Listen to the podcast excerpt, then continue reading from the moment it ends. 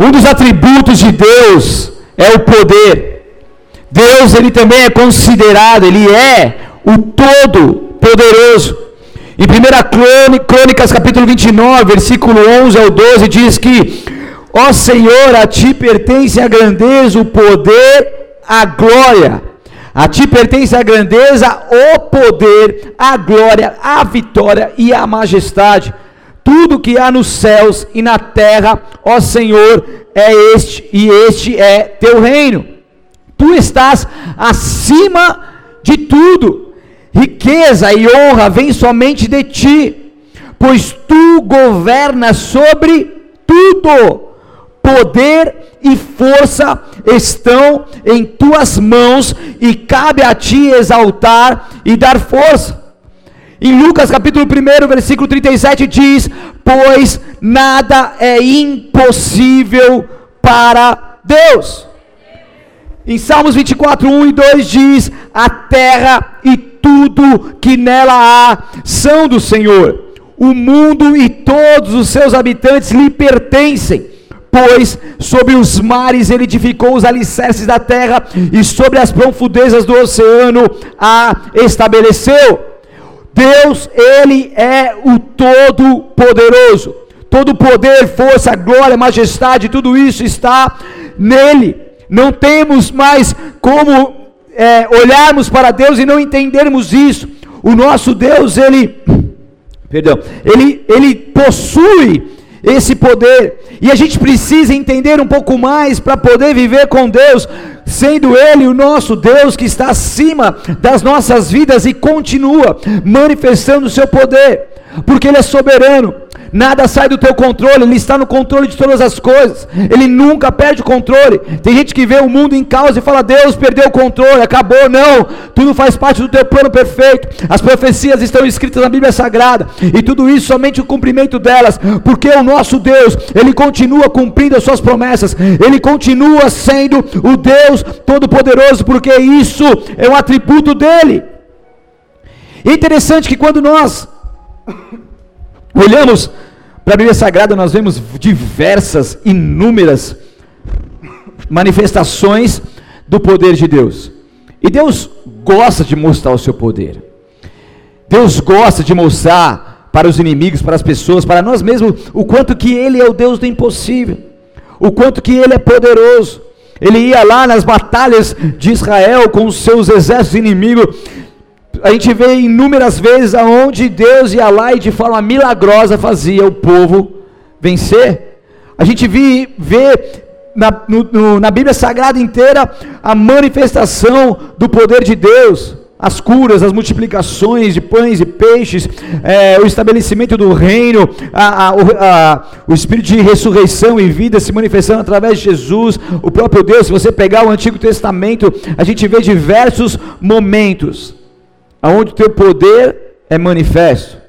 As dez pragas do Egito e tudo mais, destronando os deuses que ali eles adoravam, cada praga ali simbolizando o destronar de, de alguns deuses que eles adoravam. E ali mostrando que Deus é poderoso, Ele abre o mar, Ele faz o povo é, é, andar seco, Ele cumpre a promessa dele, e por aí vai.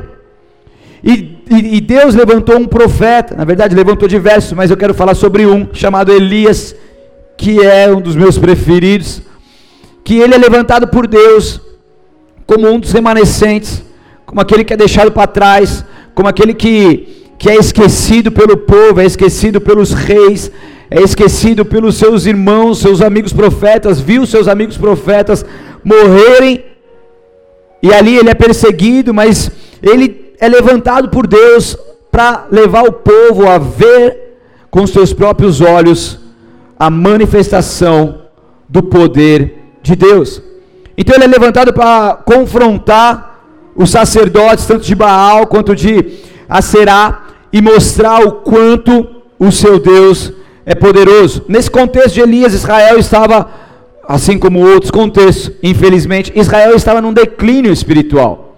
Israel, que foi que é uma nação criada por Deus para adorar a Deus e o único Deus, não servir a outros deuses, ele estava se permitindo viver de uma forma de um sincretismo, onde ele vai pegando ali Deus de Baal, a Será, e começa também a adorar esses deuses, oferecer sacrifício a esses deuses, oferecer oferta a esses deuses, e acaba que o povo de Israel deixa de seguir os mandamentos de Deus, deixa de ter de ser uma nação monoteísta, deixa de ter a Deus apenas como seu único Deus e passa então a ter essa mistura, esse sincretismo, aonde cada coisa é pego de um ali para poder para poder nutrir a sua vida, nutrir entre aspas, para poder fazer disso a sua fé.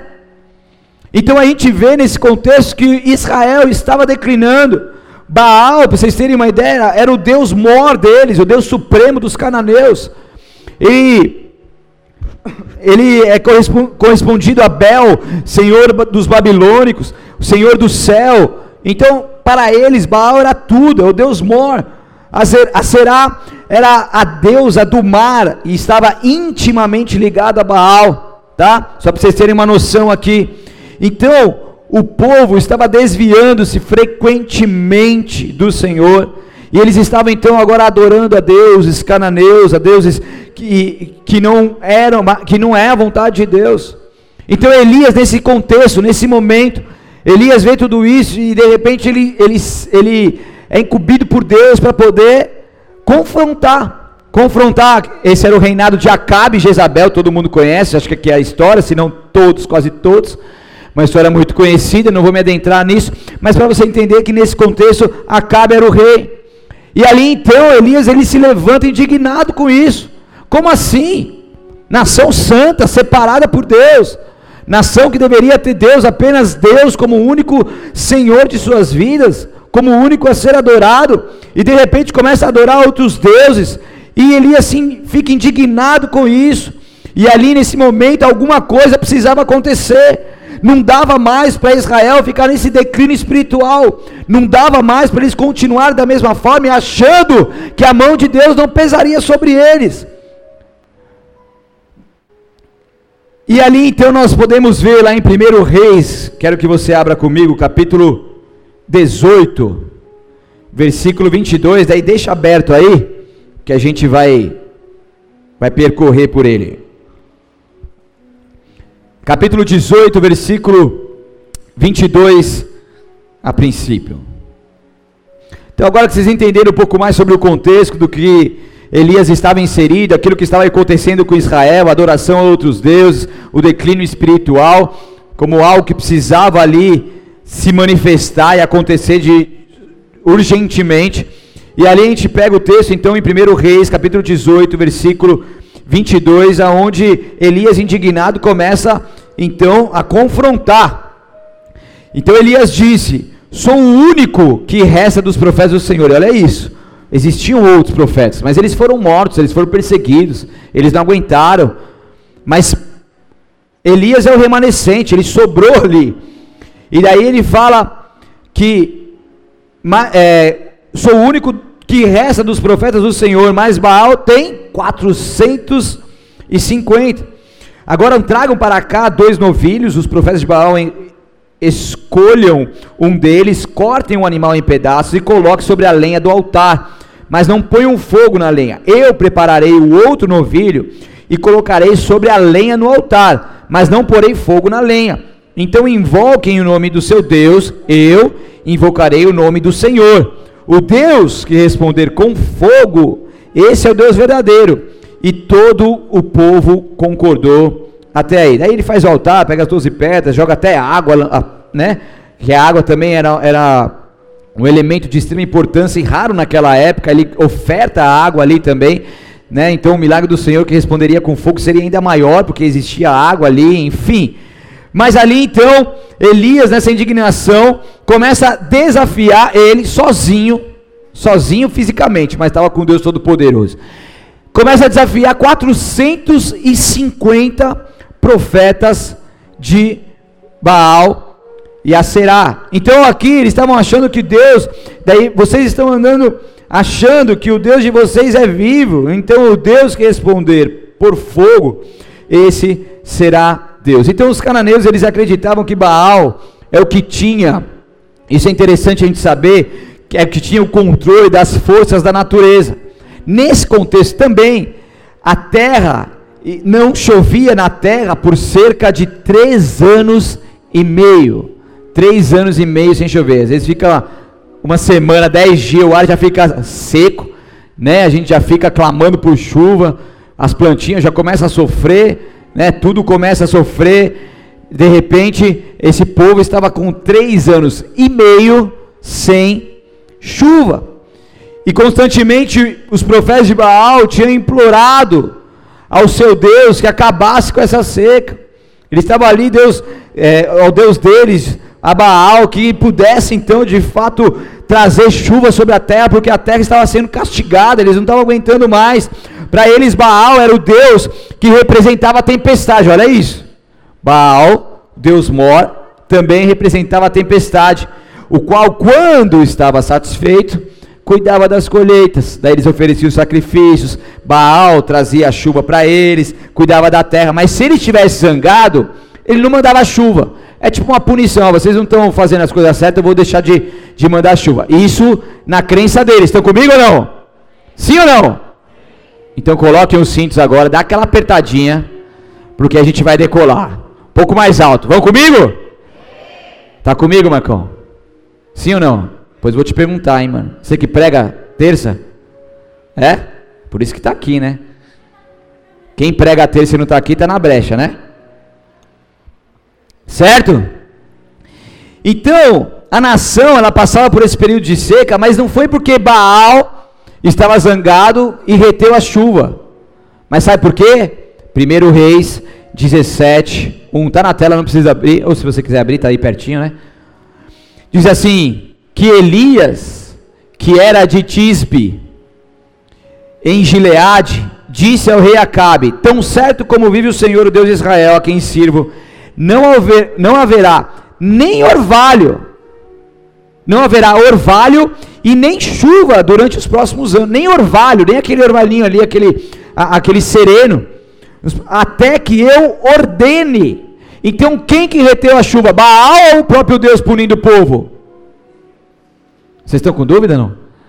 Vou ajudar vocês, tá? Deus, tá? Como a gente leu aqui, até que ele ordene direcionado por Deus, não haveria então chuva. Então ali eles estavam dependentes de Baal, eles estavam crendo em Baal, acreditando em Baal, mas existia o Deus acima dos deuses, acima de Baal, acima de Aserá, que estava ali punindo o povo porque eles estavam longe dele.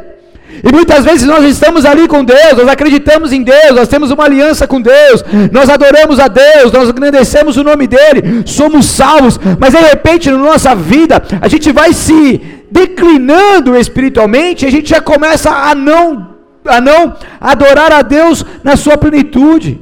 A gente começa a dividir a glória de Deus com outros deuses, com outras pessoas. A gente começa a acreditar e começar a fazer um sincretismo. Ah, eu vou juntar um patuá daqui, ah, eu vou juntar uma velhinha daqui, eu vou juntar um santinho daqui. Deus, mas você está aqui também, tá? E como se tivesse que colocar Deus e outros deuses e outros patuás e outras coisas numa prateleira só uma nota de um dólar para te dar riqueza, mas o que Deus está falando aqui, eu não divido a minha glória com ninguém.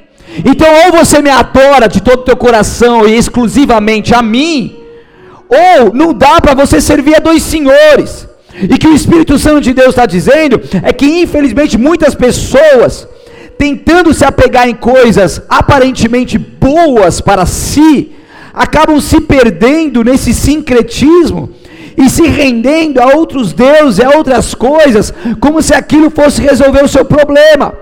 E muitas pessoas estão amarradas espiritualmente porque, infelizmente, ainda estão acreditando nessas coisas ainda estão amarrados espiritualmente, foram lá em algum lugar, você sabe disso, Deus está falando com pessoas específicas aqui, que você foi num lugar específico ali, espiritual, e ali você se amarrou, ali você recebeu um presente, e esse presente está na sua casa, e está te amarrando. O Espírito Santo de Deus não está nessa situação, e Ele quer quebrar isso na sua vida, Racastor Lemanais, nessa noite. O Espírito Santo de Deus, ele quer que você seja conectado exclusivamente com Deus.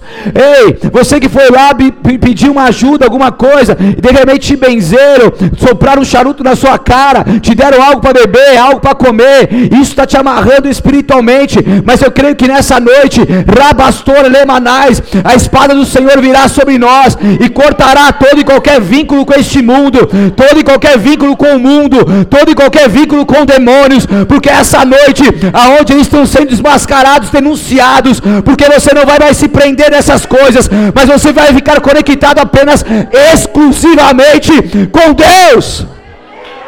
Aleluia!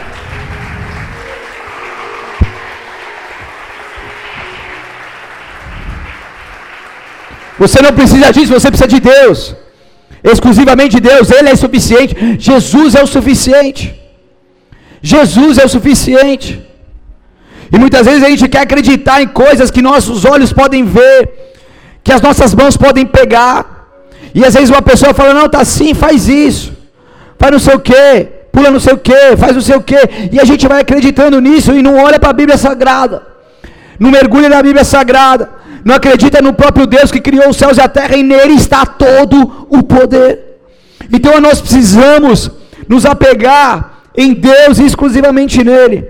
E daí vai discorrendo o contexto aqui da história de Elias. Eu quero que você abra comigo lá em 1 Reis, se você já tiver aberto, no 18, agora, versículo 27.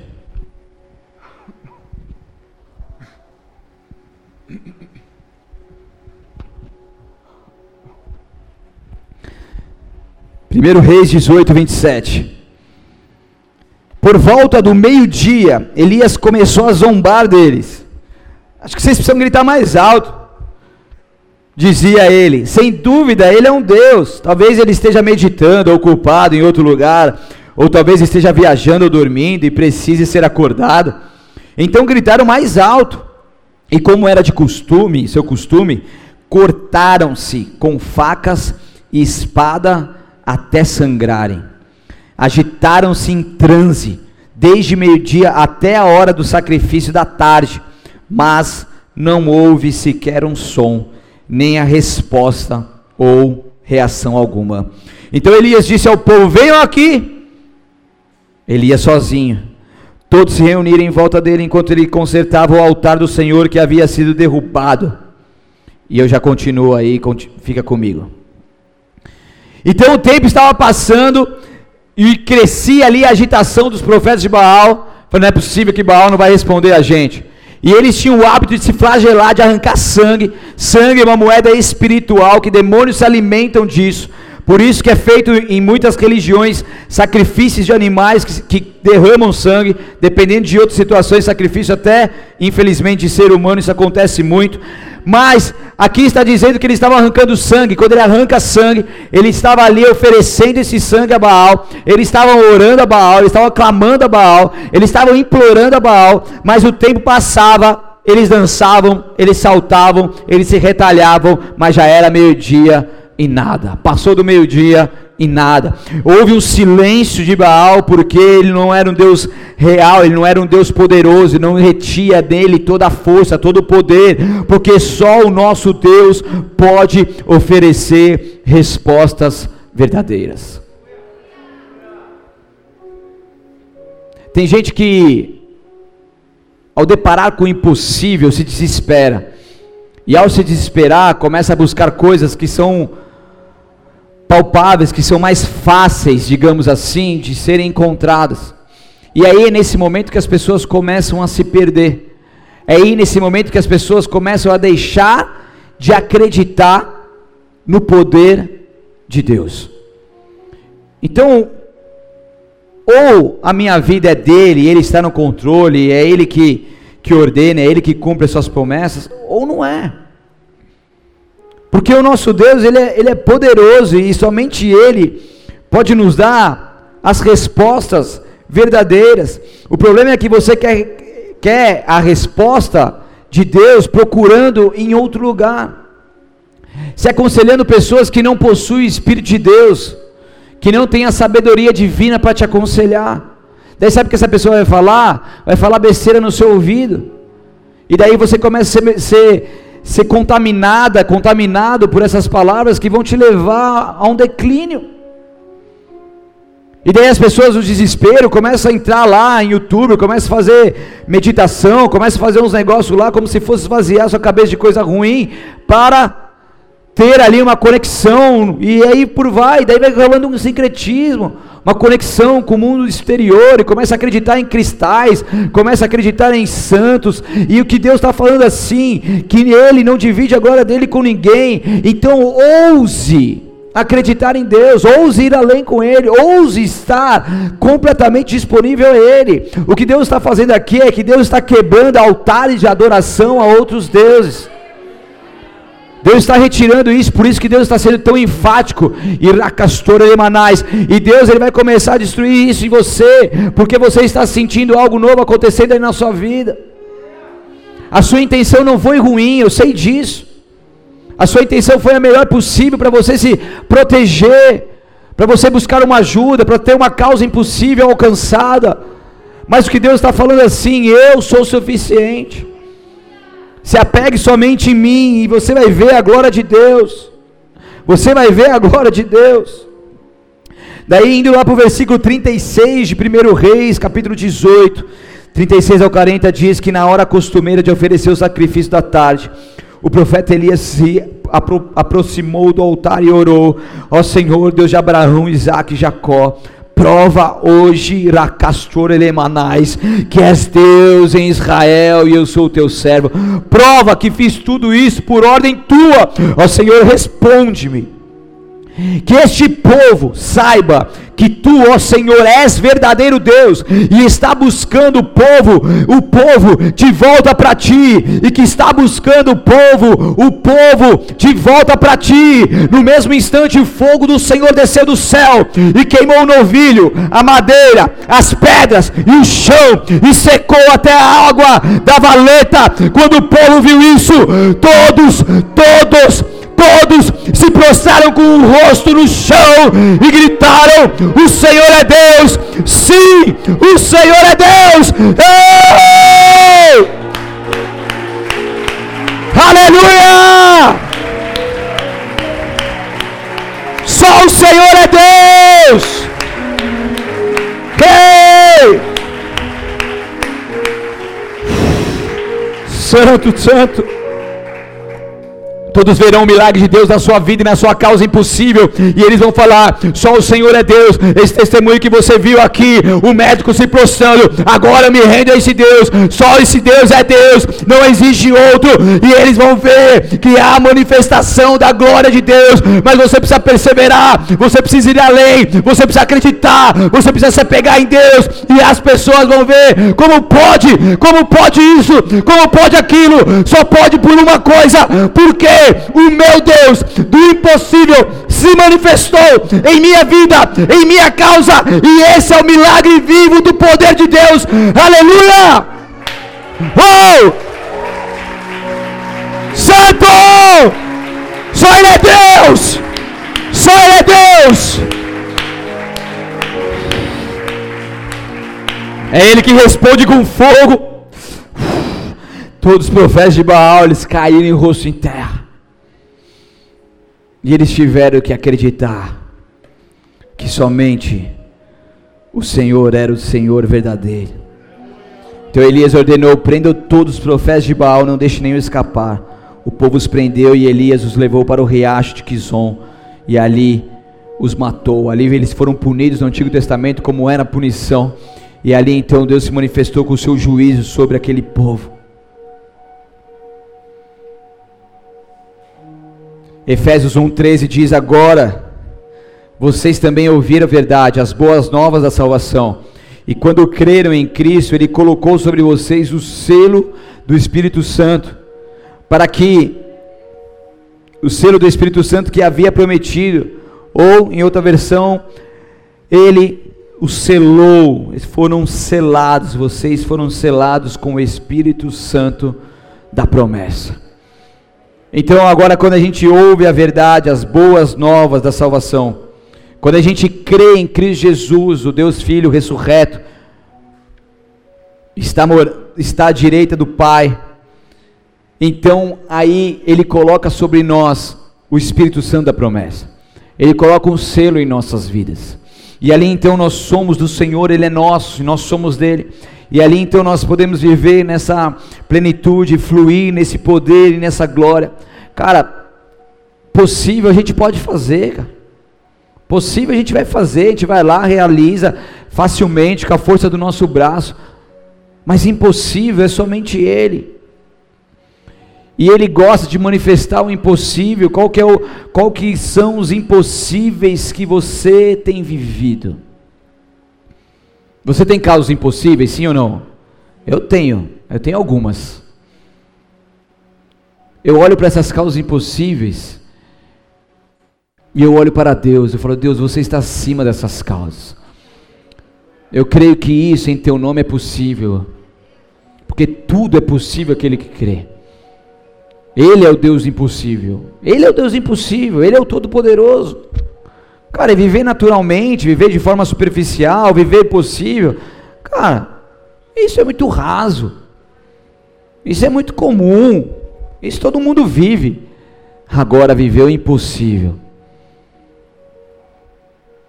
E testemunhar o impossível. Isso é para aqueles que creem e perseveram. Se você olhar para a sua vida, quantos impossíveis você pode testemunhar hoje aqui? Eu tenho vários. Vários. Quantos impossíveis Deus já fez na sua vida? E Deus ele vai continuar operando impossíveis. Sabe o que acontece? Que muitas vezes a gente começa a olhar para esses impossíveis e a gente fica olhando para Ele e a gente fica orando. E a gente está nessa série aqui de oração que Deus está mexendo com a gente, nos levando a outro nível. E a gente ora, e a gente olha o impossível, e a gente ora e o impossível continua impossível. E a gente continua orando, aí passa um ano, dois, três, e o impossível está ali. E sabe o que acontece? Muitas pessoas, por não verem com seus olhos humanos alguma coisa mudando, mas já está mudando no mundo espiritual, porque conforme o tempo vai passando, as coisas já estão acontecendo, as pessoas se desanimam, delas enfraquecem na sua fé, elas começam a questionar, elas começam a esfriar, elas começam a não acreditar tanto em Deus assim.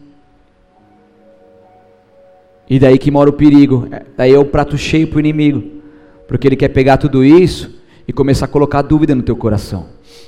E quando ele começa a fazer isso, você vai declinando espiritualmente. Daí você pode entrar nesse sincretismo como a nação estava vivendo. E aí pode acontecer muitas coisas, porque um abismo vai chamando outro abismo.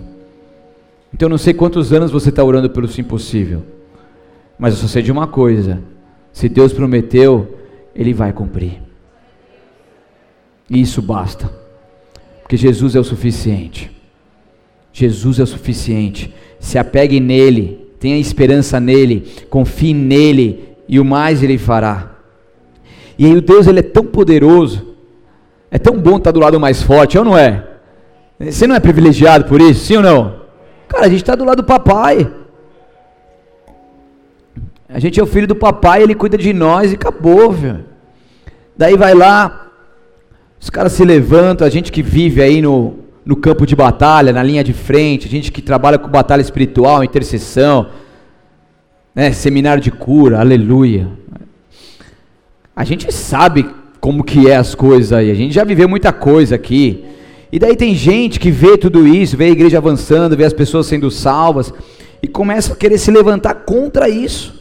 Contra e quando eles se levantam contra aquilo que a igreja está realizando, na verdade eles não estão levantando, eles não se levantam contra o pastor Samir, pastora Fernanda, contra os presbíteros, contra os diáconos, contra a sua vida, contra a minha vida. Não, sabe com quem que eles se levantam? É do papai a briga, não é nossa. Davizinho lá. Quem que é esse cara aqui? Que está vindo contra o Senhor dos Exércitos. Davi não chamou a briga para ele, vem cá que eu vou detonar você, eu vou detonar você. Não, ele falou assim: você está indo contra o Senhor dos Exércitos, então quem vai fazer é ele, estou aqui, eis-me aqui. E o milagre acontece, o impossível acontece. Então, de, então entenda uma coisa: se a sua vida é do Senhor, essa luta é do Senhor e é Ele que está trabalhando. Então, se alguém se levantar contra você, não está levantando contra você, está levantando contra o Deus que está acima de você. E daí ele vem, meu, e daí vem os caras faz trabalho, os caras faz oração contrária, os caras passam madrugada sacrificando animal. Poxa, isso é realidade. fazendo os trabalhos lá, invocando o demônio para vir até a gente. Daí sabe o que a gente faz? Daí Deus ele mostra. Então isso que é legal você ser uma igreja com batalha espiritual que entende.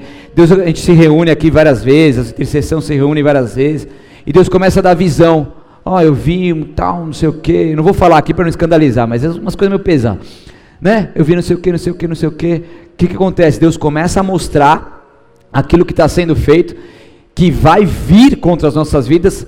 Daí Deus, ele como ele está lá na frente, ele já começa a mostrar, a gente já começa a orar. E aí, acabou. Não vem porque maldição sem causa não prospera. Podem fazer o que for, podem levantar calúnia contra a sua vida, pode lançar feitiço contra você, diretamente ou indiretamente, por palavras ou por, por trabalhos, pode derramar sangue, pode fazer o que for. Você está em Cristo, Ele é que te protege, maldição nenhuma chega na sua casa maldição nenhuma chega na sua casa. Uma vez um cara sentou do lado de uma bruxa lá, a bruxa estava vindo de um congresso, falando que fez um monte de trabalho, um monte de oração, um monte de coisa. Hoje está meio hardcore aqui, né? Vamos que vamos, não? Vocês já passaram 18 anos mesmo, agora acabou, acabou o leitinho, agora é só feijuca para cima, certo? E daí, tava lá, você, a gente acabou de vir do congresso tal, a gente fez diversos trabalhos, mas tem, tem, tem uns trabalhos que a gente fez aí para umas igrejas específicas que não, não deu certo. Daí conversando com o cara, falei assim, meu, aquela igreja, a igreja que trabalha com batalha espiritual, aqueles pentecostais que são posicionados em Cristo, a gente faz, faz, faz e as coisas parecem que nunca atingem eles. Amém? Então os próprios, as próprias pessoas do lado ao contrário, do lado oposto, eles reconhecem que só o Senhor é Deus. Por isso que eu acredito, que tantas pessoas já se infiltraram em igreja, para fazer seus trabalhos. Se tiver algum aqui infiltrado ou vendo pela internet, que Deus vai te pegar também, aleluia. Deus ele não faz as coisas à toa. Né? Se está sendo falado, tem alguma coisa acontecendo. Que não estava programado para falar nada disso. Nada disso, não só uma parte, mas isso aqui agora não.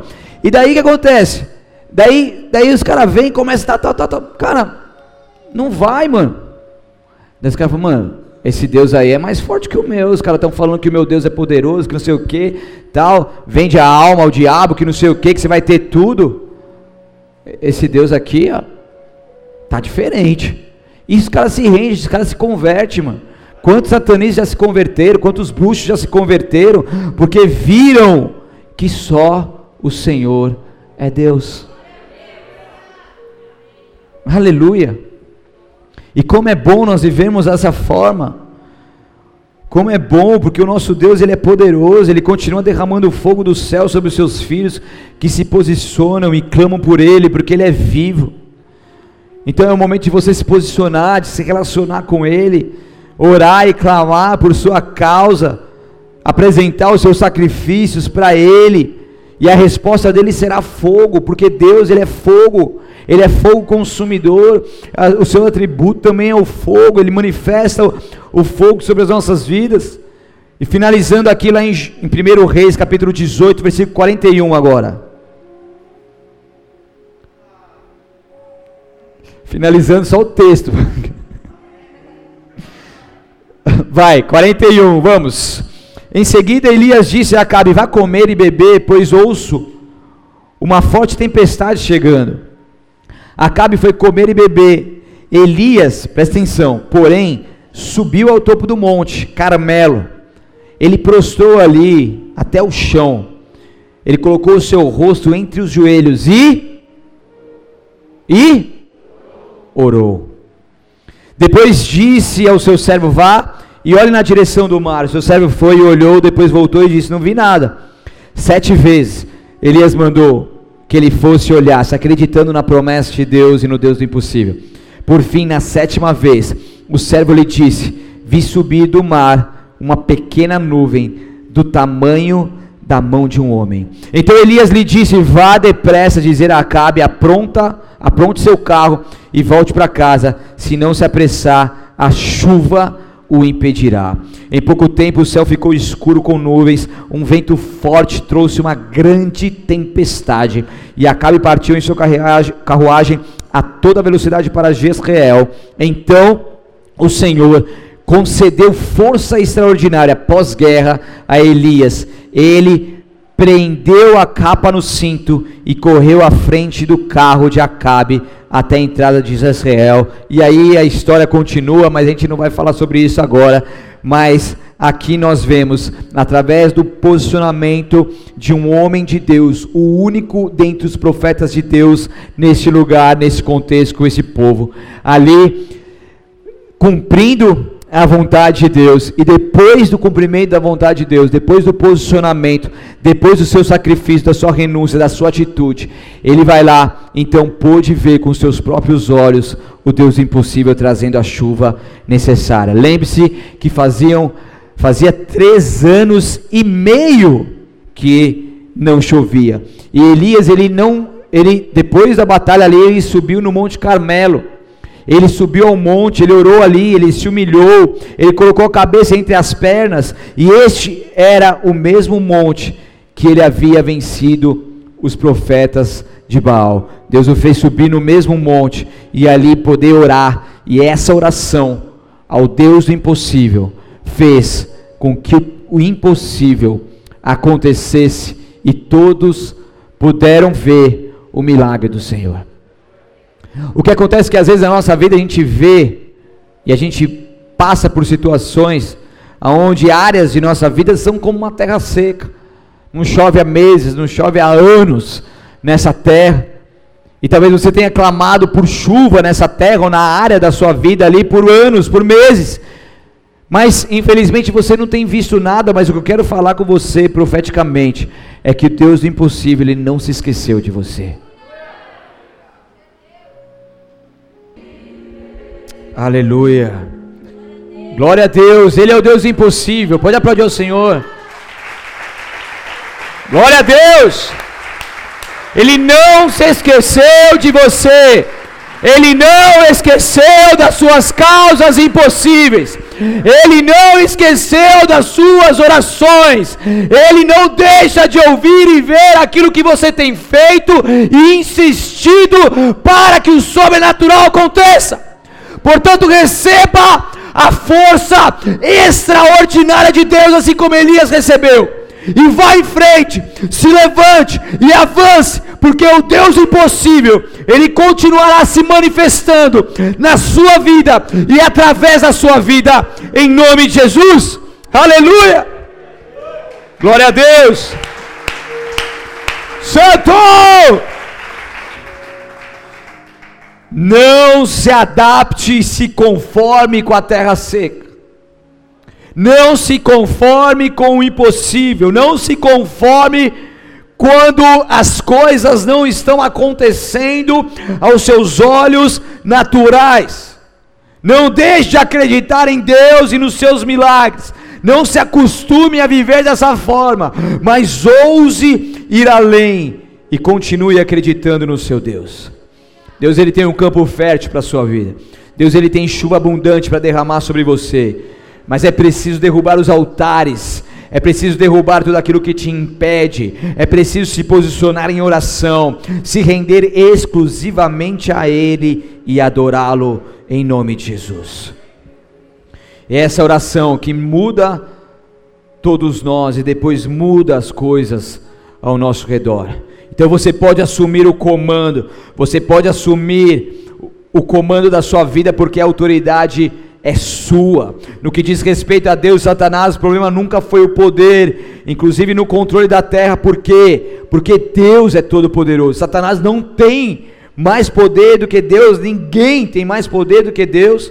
Em Cristo Jesus nós somos libertos da autoridade de Satanás e vivemos na autoridade superior em Cristo Jesus, e nós precisamos exercer essa autoridade nessa terra. E quando nós fazemos isso, esse poder magnífico, soberano de Deus, ele respalda a nossa autoridade e nos faz viver coisas impossíveis. Jesus também diz que temos autoridade para desligar as forças do inferno. Nós temos essa autoridade que podemos orar com ela, amarrando ou prendendo a influência maligna, porque isso está sobre as nossas vidas, porque maior é o que está em nós, nós estamos do lado do mais forte, nós temos o Deus Todo-Poderoso conosco. Então se posicione em oração e avance na autoridade de Cristo Jesus, porque Ele é contigo, Ele é contigo por onde quer que você ande, Ele está com você. Deus, Ele é poderoso para mudar a situação e fazer um milagre em sua vida e através da sua vida, em nome de Jesus. Aleluia. Feche seus olhos, abaixe sua cabeça. Aleluia. Ele é poderoso. Deus ele é poderoso e ele quer manifestar mais uma vez o seu poder na sua vida. Ele quer manifestar o seu poder na sua vida. E eu quero agora somente as causas impossíveis. Somente as causas impossíveis, as possíveis você pode fazer, mas se você tem uma causa impossível que você nesta noite quer apresentar diante do teu altar, seja essa causa tua ou seja essa causa de, de alguém que está aí perto de você, que você está sofrendo, que você tem orado por isso. Se você tem uma causa impossível, levante o seu lugar agora em nome de Jesus, nós vamos orar. Nós estamos em ambiente profético e o Espírito Santo de Deus tem algo especial para liberar sobre as nossas vidas nessa noite somente as causas impossíveis. Aquilo que é impossível. Você foi sentenciada pelo médico a uma enfermidade incurável, a uma esterilidade, a uma, a uma dor que não te larga, a uma, uma, uma prisão na alma. Você não consegue dormir à noite, você está em depressão, há uma tristeza que te consome, uma batalha na mente que não te deixa em paz. A salvação, a sua salvação, a sua libertação a sua libertação dos vícios, a sua cura, a cura dos seus entes queridos, a salvação dos seus familiares, do seu filho, seu filho que está, que está no mundo, que está em uma situação complicada de vício, de drogas, e você tem orado por isso, essa é uma casa impossível para ti. Levante o seu lugar, nós vamos orar por isso também. Há uma enfermidade, alguém perto de você, algum amigo, algum familiar, há uma enfermidade impossível que assola a vida dele e dela. Nós vamos orar agora nessa noite. Nós estamos em um ambiente profético, é algo poderoso de Deus acontecendo aqui.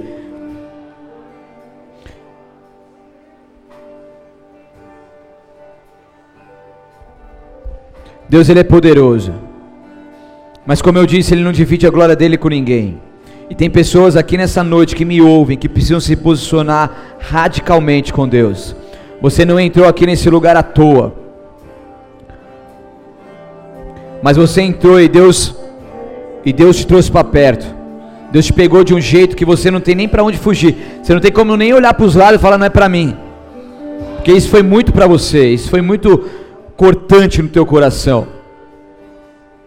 E aí mesmo, aí no seu bolso mesmo você tem coisas aí que você se apega, que são coisas materiais. Sou com, com notas de dólar no, no, no, na carteira, trevo de quatro folhas, patuar, coisas que, que você se apega como se isso fosse sua salvação, como se isso fosse te ajudar. Mas você precisa derrubar os altares de outros deuses, porque só o Senhor é Deus, somente Ele deve ser adorado.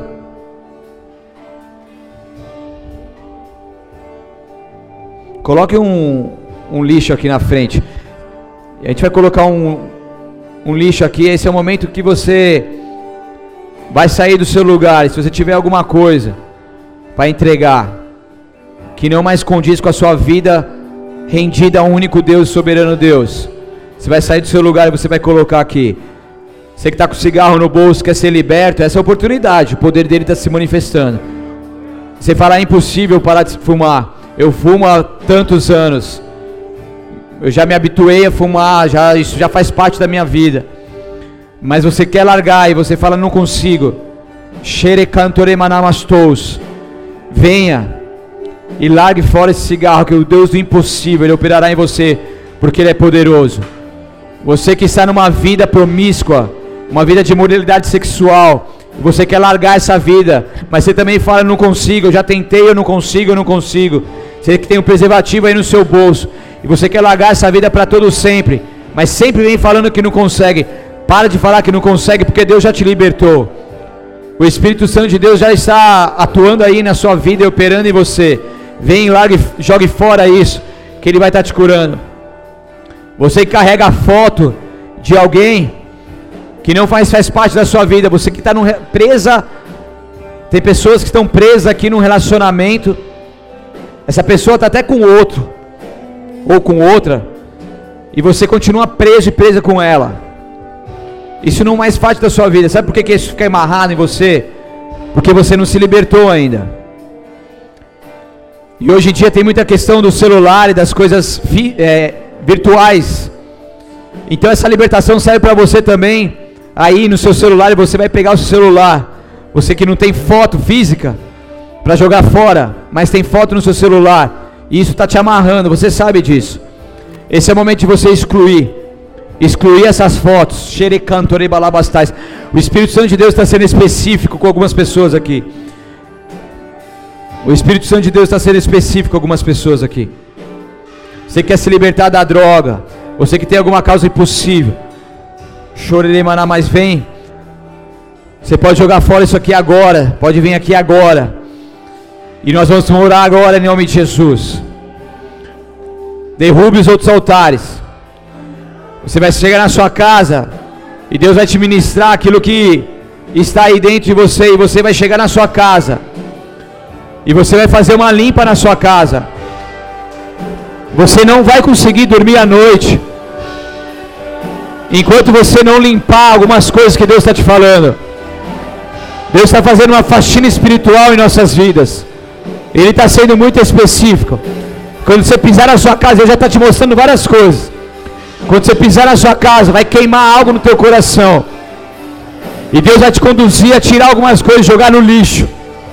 Jogar no lixo. Jogar no lixo. Jogar no lixo.